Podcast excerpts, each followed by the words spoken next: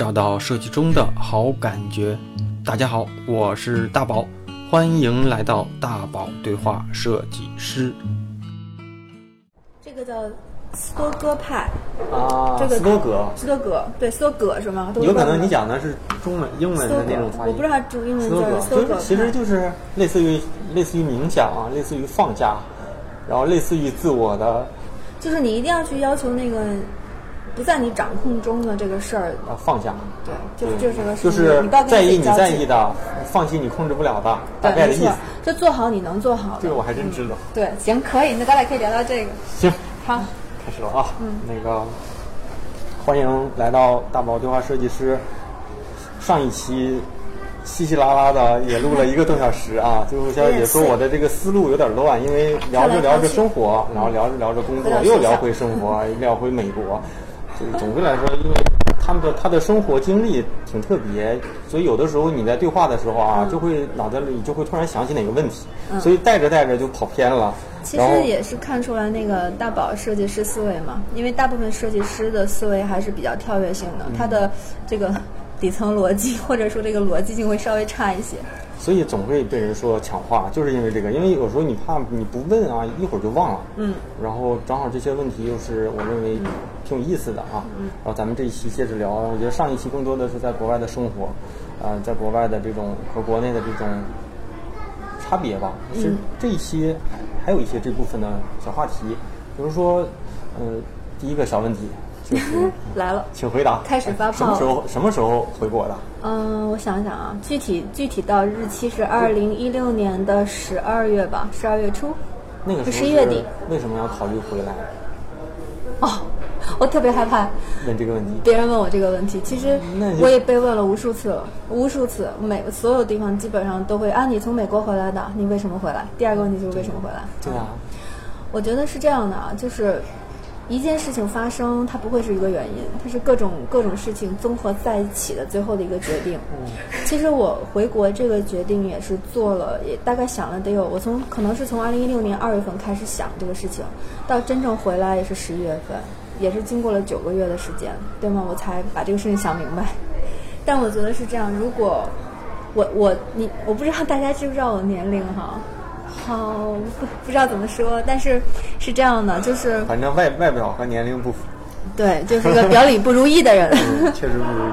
我那个时候如果不回来的话，我真的觉得可能我回不来了。这辈子对，这辈子可能就是在那个地方了。因为我一个很好的朋友，也是我的一个一个姐姐嘛，她是十七岁去的加拿大，然后到现在四十，嗯他就是那个回不来的人。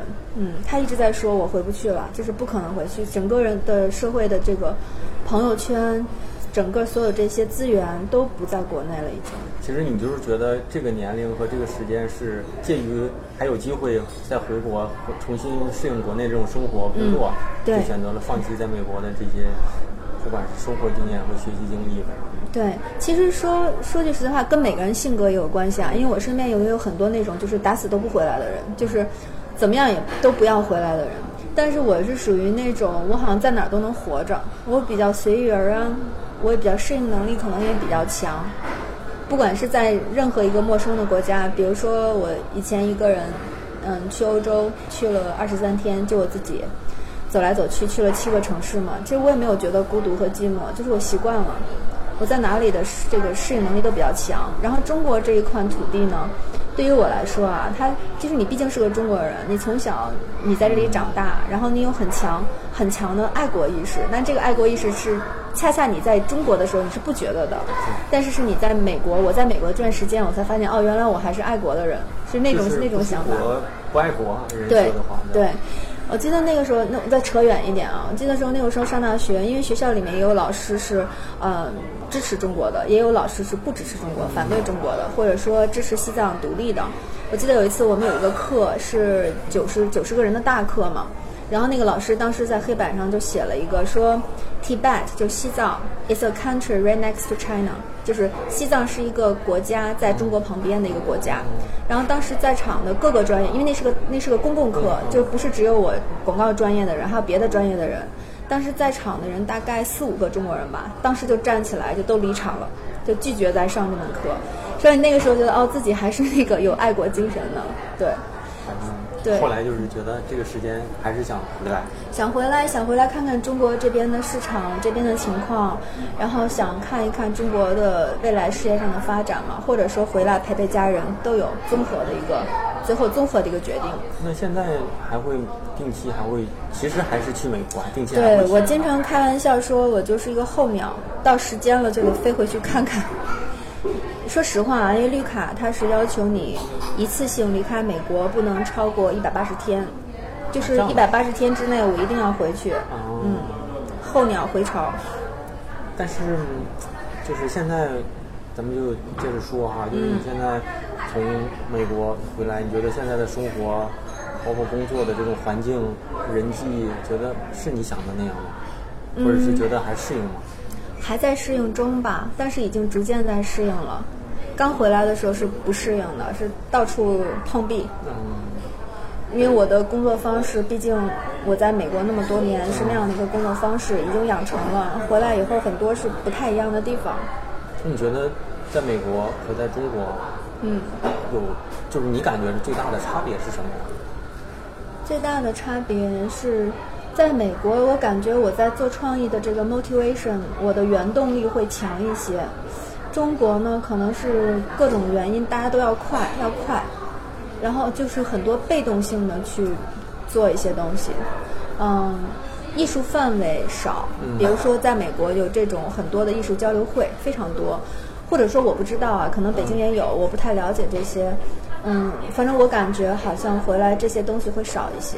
但是美呃，北京是全国文化艺呃艺艺术氛围最浓的，就是就是如果你觉得北京少，其实在其他城市里理论上是更少，而且你又住在。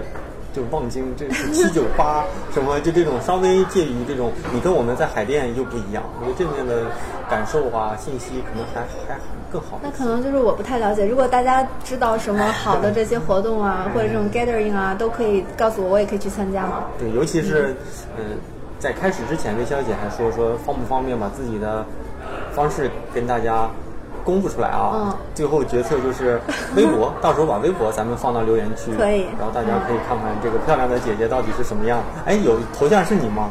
头像好像是我吧，我看一下，我还没关注因为我回头我也要关注应该是我。好的，好的，好的。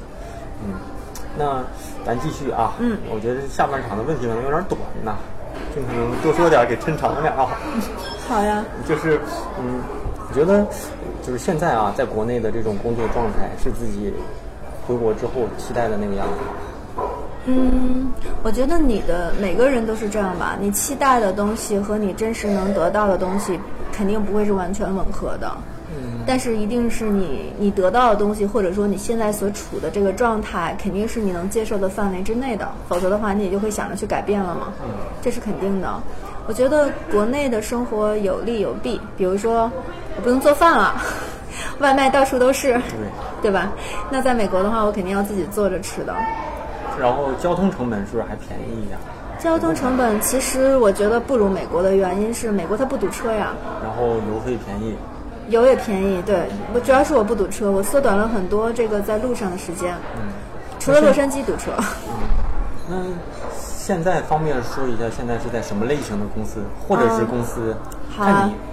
我是这样的，我先我先讲我回国回来以后整两个不同的方式吧。嗯对，对对对。因为我我我呢，在美国一直是在乙方嘛，在 agency 工作。呃，我最后一个公司是在 Molen Low，可能在中文翻译过来是应该叫瑞士瑞士瑞瑞士士或者灵诗，我也不知道瑞士，瑞士瑞士，嗯。嗯，它是美国本土的一个 low，呃，Molen，Molen 跟英国的这个 low 合并以后的叫 Molen low，但是在我进 Molen 的时候，它只是 Molen，是美国本土一个很好的一个 4A 公司。嗯，它的总部是在波士顿，波士顿有一千六百多个人的一个 office，然后我在 North Carolina，我的 office 大概是两百八十个人左右。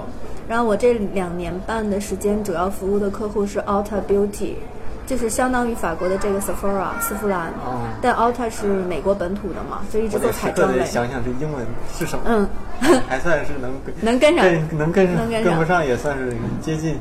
嗯然后回一直在乙方嘛，然后回来了以后呢，我就一直在考虑说，我是因为对于我来说，面对的几个选择就是你是去乙方公司还是去甲方公司，嗯，那么你是去 global 的公司，就是国际化这些 f o A 公司，还是说你去本土的公司？因为我当时离开 Molen 的时候，我的那个 HR 大 HR 嘛，还跟我说，潇潇，我们在上海有 office，给你调过去。啊，你要去的话，可以给你发一个一个一个 friendly 一个友好的一个推荐信这样的。我说先不用了，先留着，谢谢你的好意，因为我当时确实没有没有考虑好到底是甲方还是乙方，或者是 global 或者是本土，然后就这样回来了。回来了以后，嗯，我我就回来以后去想了，包括在飞机上十几个小时，你也会想，我觉得可能要先去乙方，因为我毕竟从一个美国市场跳回中国市场，从我熟悉的东西开始会比较容易一些，我也不想给我自己那么大压力。OK，那我就决定了，我要先去乙方市场。那么去，呃，global 的公司呢，还是去，呃，本土的公司呢？嗯，我折中了一下，我选择了一个亚洲的本土公司。怎么说呢？就是它不是美国的 global 公司，它是韩国公司。嗯，是三星广告，在韩国叫第一汽化，然后在中国叫杰尔斯行吧，中文叫 Chill。Chill Great China，然后呢，这样子的原因就是我能更多的接触到本土的文化，呃，亚洲文化，但是又没有那么本土，就没有一下到本土的这个公司里。我怕我，我也是怕我自己适应不了。我觉得可以慢慢一点点来，所以我就先选择了这个公司。也比较巧，我去参加了一个一个大型的一个活动，一个会议。当时那个，嗯，三星的 ECD 嘛，呃，龙哥。中国呃台湾人龙哥，他当时做了一个一个演讲，一个分享，然后里面有一些作品是我原来在美国上学的时候在杂志上看到过的，然后我就觉得我然后结束以后我直接去找龙哥去了，我说啊怎么样怎么样，然后他说那你来试试吧，就这样我的第一个公司，我在中国可能没有面试过，就是就直接就去了，就很快，然后去了一个韩国人为最高层的领导公司，下面会有香港人，呃。马来西亚人、台湾人还有中国人这样的一个一个乙方公司，然后我在那边大概做了七个月左右吧，然后因为绿卡的一些问题，我又必须回美国待了三个月，然后这个时候我就在想，那我再回来，我现在已经知道中国市场什么样，乙方是什么样，那我下一步应该怎么走？然后我觉得说，OK，那我可能现在准备好了，我可以去甲方试试。然后我又是很还是很喜欢美妆类。的东西，所以对，所以我一直在关注这一块市场嘛。然后当时的选择就是，要么就去上海，因为大部分都是在上海，对，但是 global 的比较多。然后呢，我当时觉得说 OK，因为我跳到甲方去了，那对于我来说第一份甲方的工作，然后我又希望我去接触到我自己喜欢的东西，因为那就没有意义。如果我要去，如果我要去去甲方，比如说我做车也好，我做其他东西也好，它不是我的东西。我可能不会很很很就很开心的去做，然后正好就这个契机吧，突然就是气味图书馆，就是我现在在服务的这个公司品牌公司在乙方啊甲方叫 Saint Library，中文叫气味图书馆。它是一个，它是一个北呃，它是在北京，base 在北京的，是中国国产的呃国有品牌。然后我们是这个品牌是从零九二零零九年开始。以这个做香水代理代理美国的一个小众品牌叫 Demeter，从那儿开始的。然后我们这两年才开始有了一个自主产品的自主产品线，然后会有包括除了香水以外，还有其他一些体护类的产品啊都有。嗯，所以我现在在这边大概已经快十十一个月了，十个月。在一个创意团队还是一个市场？哦，在品牌中心，在品牌中心。那这里面的团队架构是什么样？就是有市场部。啊，有产品。有推广，有市场，就市场的推广算一块嘛，marketing 这块算一块，然后有我这边的品牌。品牌是包括品牌策略和品牌设计。嗯，大部分现在目前是包括线上线下的品牌的这个视觉形象，然后包括对包装的视觉形象的整合优化，包括对店面的，包括对整个品牌 VI system 这些的视觉优化，然后呢，包括也包括线上，就是我们天猫的旗舰店嘛。现在都在 rebranding 当中，都在优化当中。有几个人？我现在直接直接我的下面的队伍呢是十十一个人，然后我会跨部门的，有的时候会指导一些电商那边的一些设计，做线上的东西，所以大概可能十四五个人左右。啊，女孩多，做化妆品的这边基本上都是女生，都是小女生们。是吧？嗯，那应该像你们现在的工作强度高不高？我们阶段性的吧，到第四阶段的时候就是很累，嗯，因为有很多产品上新，然后有很多节日。你知道做快消品不是快消品，怎么说？快消品，这属于快消品。啊，也属于快消品，但其实我不太喜欢“快消品”这个词，我老他给我的感觉就不太好，像好像方便面一样那种感觉。但是我们基本上就是节日多的时候就会累，对吧？然后包括跟天猫六幺八、双十一、双十二这些，我们都会累。嗯那那个。也有地面店，还是直走线上？呃，有实体店。全国直营的话是北京、上海、成都跟深圳，然后代理的话就就多了，全下来可能六十多家店吧。是吧？嗯。那你觉得现在的这个行业啊，嗯，咱就不说是什么甲方还是乙方，你觉得现在这个行业是自己喜欢的这个这个行业是我喜欢的行业。然后工作状态自己是自己那种工作期待。嗯，工作状态，你是已经准备老板骂我是吗？期待期待，我这个问题问的不好。就算是期待，咱这个问题不多说。就像我一般也不太讲公司里的事啊。对吧？我觉得我我我可以讲，就是说，嗯，我我喜欢这个，还是我喜欢做的这个范畴里面的，对香水、对护肤品、对化妆品的一个一个喜爱。然后我团队的人都很好，嗯，都很都很都很努力的小朋友。哎，你们团队里有文案吗？有，我们有一个文案？我们有一个文案。那就是说明真是重视，像有些公司里他就不配。不会文案，都是设计师去想。啊，那设计师思维跟文案思维还是不一样，完全不一样。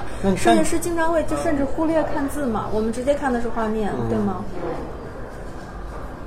那能不能说说你现在日常的工作的一天是什么？日常的工作一天，我基本上会把一些要 review 的东西安排在，要么就是刚进公司的早晨九十点钟的时候，去 review 大家的一些 work。要么就是在下班之前 review，基本上是两个时间点，然后中间呢会有各部门的这个沟通会议，会议各种会议，然后 research 一些我会做，然后跟外包的一些团队的这些沟通我会我会亲力亲为去做，因为毕竟现在还是比较小的一个一个一个组织架构。嗯，那一般你们这种是几点到公司？我们公司基本上要求大家是九点钟到，我可能基本十点差不多就到。那晚上呢？加班的概率？嗯，大。加班概率比起乙方来说要好很多了，基本上六点大家就可以走了，然后我可能会稍微晚一点，七八点差不多。嗯，我算我觉得算在国内算正常吧，算挺好的一个一个时间周期吗？大宝现在工作情况什么样？早十晚十啊。早十晚十啊。但是后来变。哎，那你比我惨呢。但我们马上这个要解除了，这个阶段早十晚十真扛不住啊！连续两三天之后，觉得一到晚上七八点钟真累，因为因为你要想啊，十点钟你收拾收拾准备走了嘛，到家了可能就就十二点一点就就十一点嘛，再收拾收拾可能就这样了。第二天还是这样的，就是老这么干也确实有点累，是吧？嗯，那现在就是在日常的工作里，你是就是放手做设计。还是说更多的时候去指指导下属？大部分的时间会是指导和 research，嗯，差不多这些东西。那你觉得有时候自己上手也会做？对，就是有时候会有那种你想要的东西，它就差那么一点儿达不到，是不是？然后有的时候就会自己说，我我来弄一下，这样。我我经常会这样，就是我觉得有的时候可能我去讲去沟通的时间，还不如我自己弄一下快，嗯，就过去了。我可能就。也不讲了，就把它弄完就完了。对对对。但其实这样不好。哎，那咱想想啊，这个我就绕回来了。就是像你现在做化妆品什么的，你觉得在设计层面里面啊，一个是内包装、外包装、广告啊，什么店面这些这这几个维度里面，有哪个东西你认为是最重要的一环？最重要的一环啊，我觉得那就我们在考虑，就我们谈现在目前就不是纯设计的东西了，就考虑到市场方面了。那你要看你的这个产品销售的渠道了。你渠道是走线上多，走线下多。你 target 你你销售的这些人主要是一二线城市还是三四线城市，都会不太一样。但是我认为产品嘛，就是产品本身是最重要的一个东西。有没有哪个有没有有没有哪款化妆品或者是香水是你特别推荐的？来推荐一下，回头我上网支持一下。推荐但是你说，你看大宝又问一个很奇怪的问题，他让我呃，在我在香水公司工作，然后你让我推荐别的品牌的香水，就是就你们的啊，我们自己的肯定是你们的。你知道我今天你用是吗？我不一定啊，我觉得这样的，有些东西是我买买来送人，呃，就是就是收藏嘛，就就因为有些东西我就不用。那我们今年就是一直在推的有一款产品叫凉白开。这是什么？这是凉白开气味的香水、体乳、洗浴、护发，整个系列吧，十对十二十三个 SKU 都有。有没有那个，就是用在车里的车载香？哎，有啊有啊，这个推荐一个。有啊，我们年底马上就要新上市的，就是车载香氛啊，还没上线吗？还没上线，到应该是一月十号吧，你应该可以在店里买到。十号、线上是不是也有？线上线下都有。好的，对，同步上。这个肯定买，买完我给你拍照片啊。好，没问题，我或者我送你也行。不用吗？知识就得去买。好。就像好多，就像那个那写书啊什么，老师说，哎，你写书了送一本啊什么的。嗯。真正知识就得买。OK。买买买，这肯定买。而且这个 凉白开，像你说的这凉白开，我一听我就感觉应该是还挺，应该挺，应该是怎么讲呢？应该是挺。中国特色的，对，它是含有中国人回忆的一个香型，是吧？嗯，不会舒肤佳的味道吧？小时候的味道。哎，你知道吗？这能说吗？能说。前两天舒肤佳 PNG 的 PR 还找到我们，想出一款舒肤佳香味的香水啊。然后我们觉得可能因为是毕竟是竞品嘛，我们也有洗护类、有清洁类的东西，所以我们就 say no 了。啊，还真有啊！我不知道这个能不能能不能说。能说能说，咱们也没有那么大影响力，咱们就是。P&G 那边找过来广州的 office，嗯。啊，我操，声音有点，再扭一扭啊。嗯。我觉得下半场的问题少一点。要不然我们换那边那个会议室。这个话筒对着这样的应该还好。最后啊，最后几个几个小问题，我觉得就可能就这期就差不多了啊。嗯。就是，就是这个问题，我觉得遇到女设计师都会 都会问一下，就是男设计师也会问，就是很多年轻人都会说，这个设计不是就是个青春饭。设计就干到三十岁，或者是三十来岁，再走不到一个总监，走不到一个，就是就是或者是自己能开一个公司，可能这个这个职业的就是对体力的消耗比较大，可能就干不下去了啊。尤其是女设计师的，包括说可能到了某个年龄，还有家庭，还有一些就生育啊这些问题啊。所以你觉得作为一个女女设计师的一个就这种一个一个身份啊，就是你有没有什么自己的建议或者是这种分享给大家？嗯，我觉得是这样啊，就是不管是男生还是女生，你在每一个年龄阶段都会有不同的一个追求。那么每个人的这个人生中呢，一定是有一个主线嘛，就是我主要的目标是什么？其他这些家庭也好，婚姻也好，孩子也好，如果它不是你事业的主线的话，那么我可以说，可能在设计这条道路上，他们对你的影响没有那么大。但是有些人可能会，比如说我，我可能会偏这一类，就是我的事业可能是我人生主线。但是有的人可能他的是他的生活，嗯，他的家庭、孩子，那是他的事业，他的人生主线。那么你在选择就业工作方向中，就要考虑到很多东西在。我觉得每个人追求不太一样。其实就是自己得知道自己的。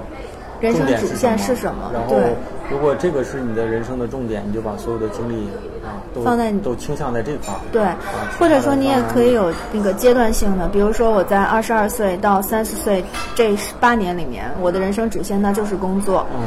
那么可能你这一段时间你真的考虑比较多的会是你事业方向。那 OK，我三十岁可能到三十五岁，我这段时间我以想以家庭为主，那以孩子为主，那我也有可能就辞职不做了。可能我这段时间我主要顾的是孩子和和和家庭。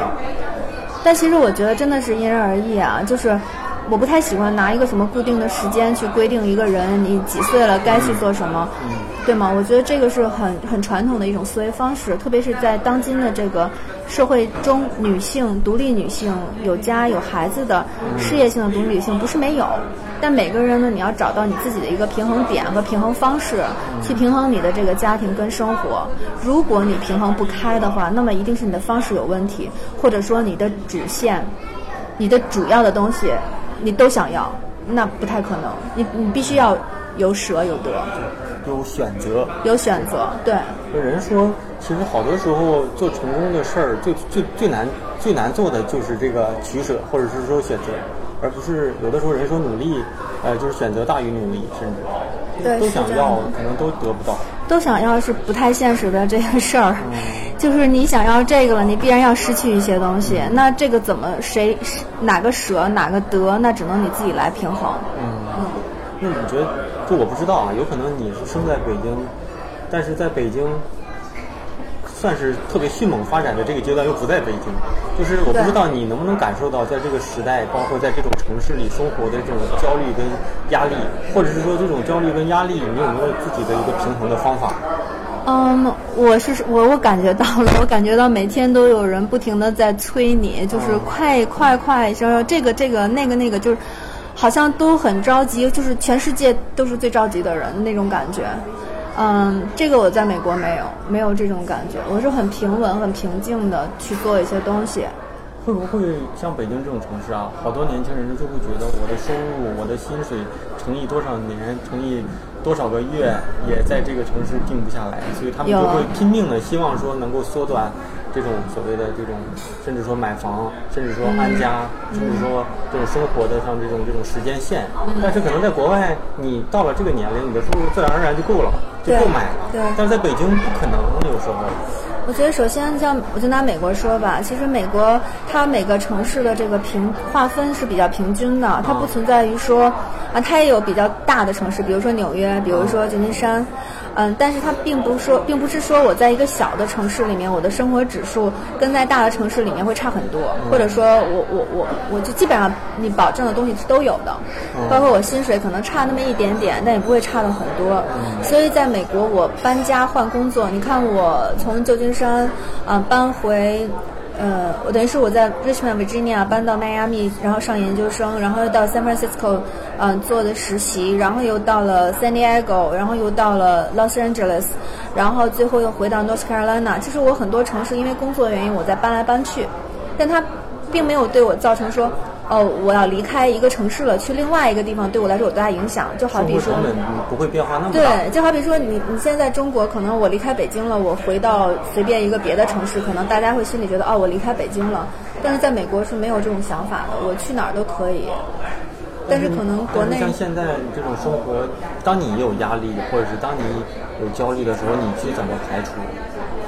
有焦虑的时候啊，我觉得还是要思考吧，或者多看一些书，去去帮助你去分担或或或怎么说？咱们俩刚才还聊的那本书，就是那个我因为我最近看的书比较乱，大宝问我说我最近在看什么书，我说我最近看都是很 很乱七八糟书，不能不太，比如说《放弃的艺术》啊，《新的重建》呀，《生活哲学》呀，《流量池》啊，《增长黑客》呀，就是这些很。奇怪的一些书，不能说奇怪，就跟专业有关系的书了。然后我们谈到说这个怎么能帮助自己去排解这些压力。呃，我最近读的这个《生活的哲学》里面，就是大宝也说嘛，就是那个我们刚才谈的那个哲学家，中文叫什么？斯多葛。对他的这种斯多葛学派斯多葛学派，我觉得他对我的帮助还是蛮大的。就是我以前也是比较较劲的人，就是因为我觉得做广告的人有一点，就是他的竞争心和好好胜的那种心还是比还是比较强，对吗？你同意吗？呃而且就是，我就我突然我得我得再加一个啊，就是嗯我怕我一会儿忘了。啊，你加。就是上上周四五的时候，一同事跟我俩特别私下的，特别算是友好关系的跟我聊天，他就说他觉得我一直都不会认为自己做的东西很好，就是你吗？我的同事，就是他他他会感觉我是一个永远看东西不会就不会认为这个东西做到这块儿就最好了他说你是吗？，啊嗯，而因为我因为我处女座吗？啊，我是处女，啊你是处女座我是处女，完了而且全家都是。我上升是处女，嗯因为什么呢？就是我总会觉得，别人要是问我你做了这么多年设计啊，或者说你最喜欢哪个设计，我总是觉得不好。过去的东西都是不能说垃圾吧啊，但是我觉得最好的永远都是在下一个，真的。所以他说你如果是这样的话，首先是对自己的肯定性会比较弱，嗯，所以就是我永远都会觉得这东西可能还有还有机会做得更好。其实我觉得所以就是较劲，像你刚才说的较劲嘛，就是这样的，然后导致挺累的，那就是较劲嘛挺。累的。但其实我觉得就是说，嗯，我们去看之前做的东西，觉得不好有问题，这是肯定的。我觉得谁看自己以前的问题，都会觉得哪儿可以再更好一些，呃，这个改变不了。但是我不会不就说我不要因为这样的事情而感到难受。我觉得这个是我们可以选择的，对吗？就是一个东西它好与不好，它是个事实。但我们怎么去 react，就我们怎么对这个东西的好与不好做一个反应，是我们的决定。这个就是我想说的，就是很多东西，当你先发现，就真的要冷静的去想，一个一个是你可控和不可控，就是我们刚才讲斯多葛的那个他的这个派，他这种学派的这些理念。就是你可控的东西，你做到自己最好；不可控的东西，就让它走吧，对吗？这就是对，这就是这个学派的核心的，对吧？那个就是控制你能控制的，放弃你控制不了的。对，所以就就尽可能的放下一些对东西啊。就是你人生的这个主线，一定是你可以控制的东西，然后其余的那些多添加出来的不可控的，它只是个分支。嗯。可能不知道会会怎么样，但是它一定不是你的主线，那就不要因为这些分支的好与坏、得与失而产生悲喜吧。我觉得尽量让自己的情绪平静。对，我努力在做啊，也不是做的那么好。就是佛系一点。佛不能叫佛系，佛系是没有没有追求。不是，就是对自己干涉不了的事情佛系一点，对不对？对。对，其实佛系正面点说就是正面的佛系，而不是褒义词的佛系，贬义词的佛系啊。对。那你工作之外有没有什么自己的喜欢的一些爱好？我以前呢很喜欢，我以前说出来就现在又难过，因为现在确实时间比较少。我以前很喜欢去看画展啊，然后很喜欢跟朋友去聊一些艺术设计上的东西。呃，我喜欢 doodle，就是画一些小插画，不是不是插画，这怎么叫？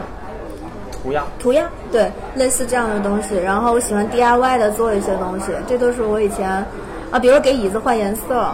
我在美国的时候，和我同事两个人把他奶奶留下来的四把椅子全部都把那个那个布给弄断以后，把弹簧全部都换了，然后再重新买新的布给它缝进去绷好，然后再重新上颜色，这是我们比较喜欢玩的。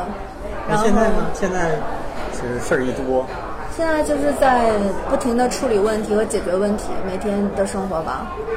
那有没有什么对自己影响比较大的电影或者书？再再套回这个话题。套回这个话题，最近看电影真的比较少，没有什么。我其实我还在想，现在现在有什么电影在公映吗？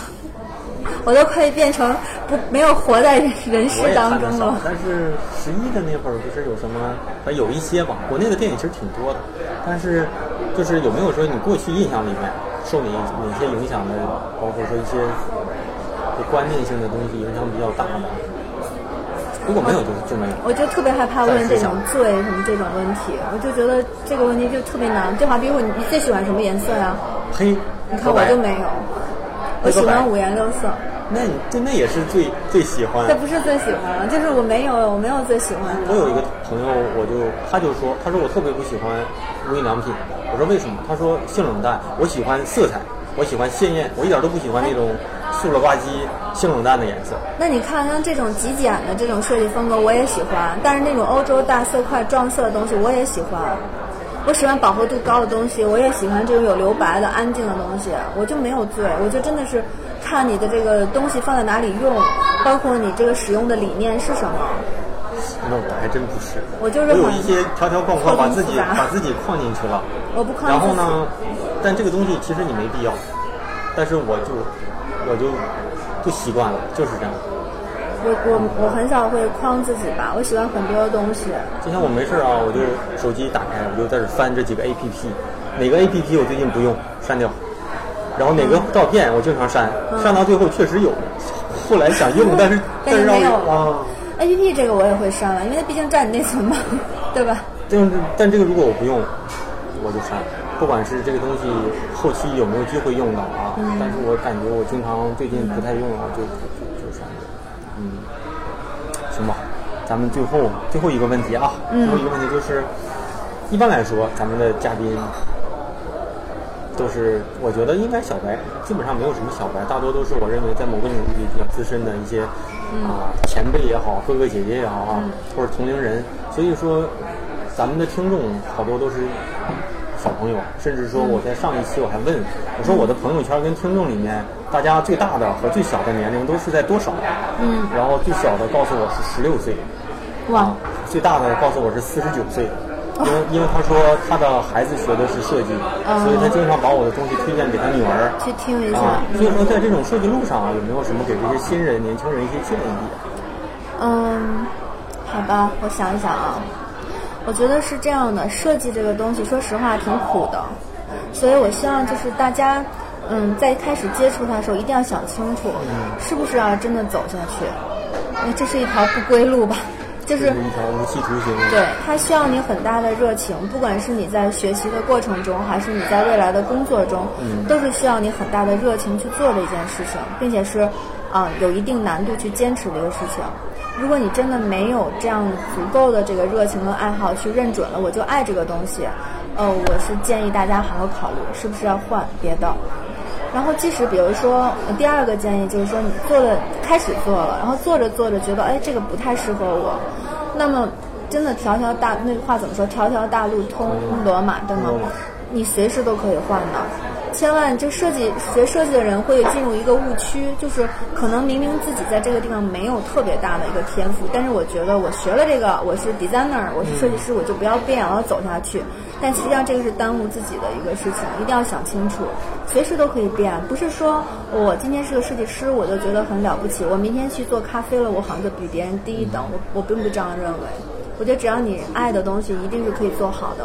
反之，如果你不爱的话，不一定会做得好。嗯。然后另外的想法是，希望大家都能有一个发散性的思维吧，就是能敞开自己的想象去做很多，不要被条条框框居住的一种东西。嗯，我觉得我以前有一个文案的一个老师经常会说的一句话，我他虽然是在文案上去讲的这句话，但是我觉得对设计其实也是可以相通的。嗯，他说，因为现在大家每一年都在做新的东西嘛，真正完全新的东西的东西越来越少了。就是如果我们不能找到一个新的东西去说，嗯至少我们站在一个新的切入点去切入，这个是我们至少是可以做到的。所以说我希望大家多尊重原创的东西，多努力的去创造没有存在的东西。讲的真好。我我希望是这样啊，我我不希望大家说，我刚回国的时候听到一个很有意思的话，说中国设计师的能力完全取决于 VPN VPN 的稳定性。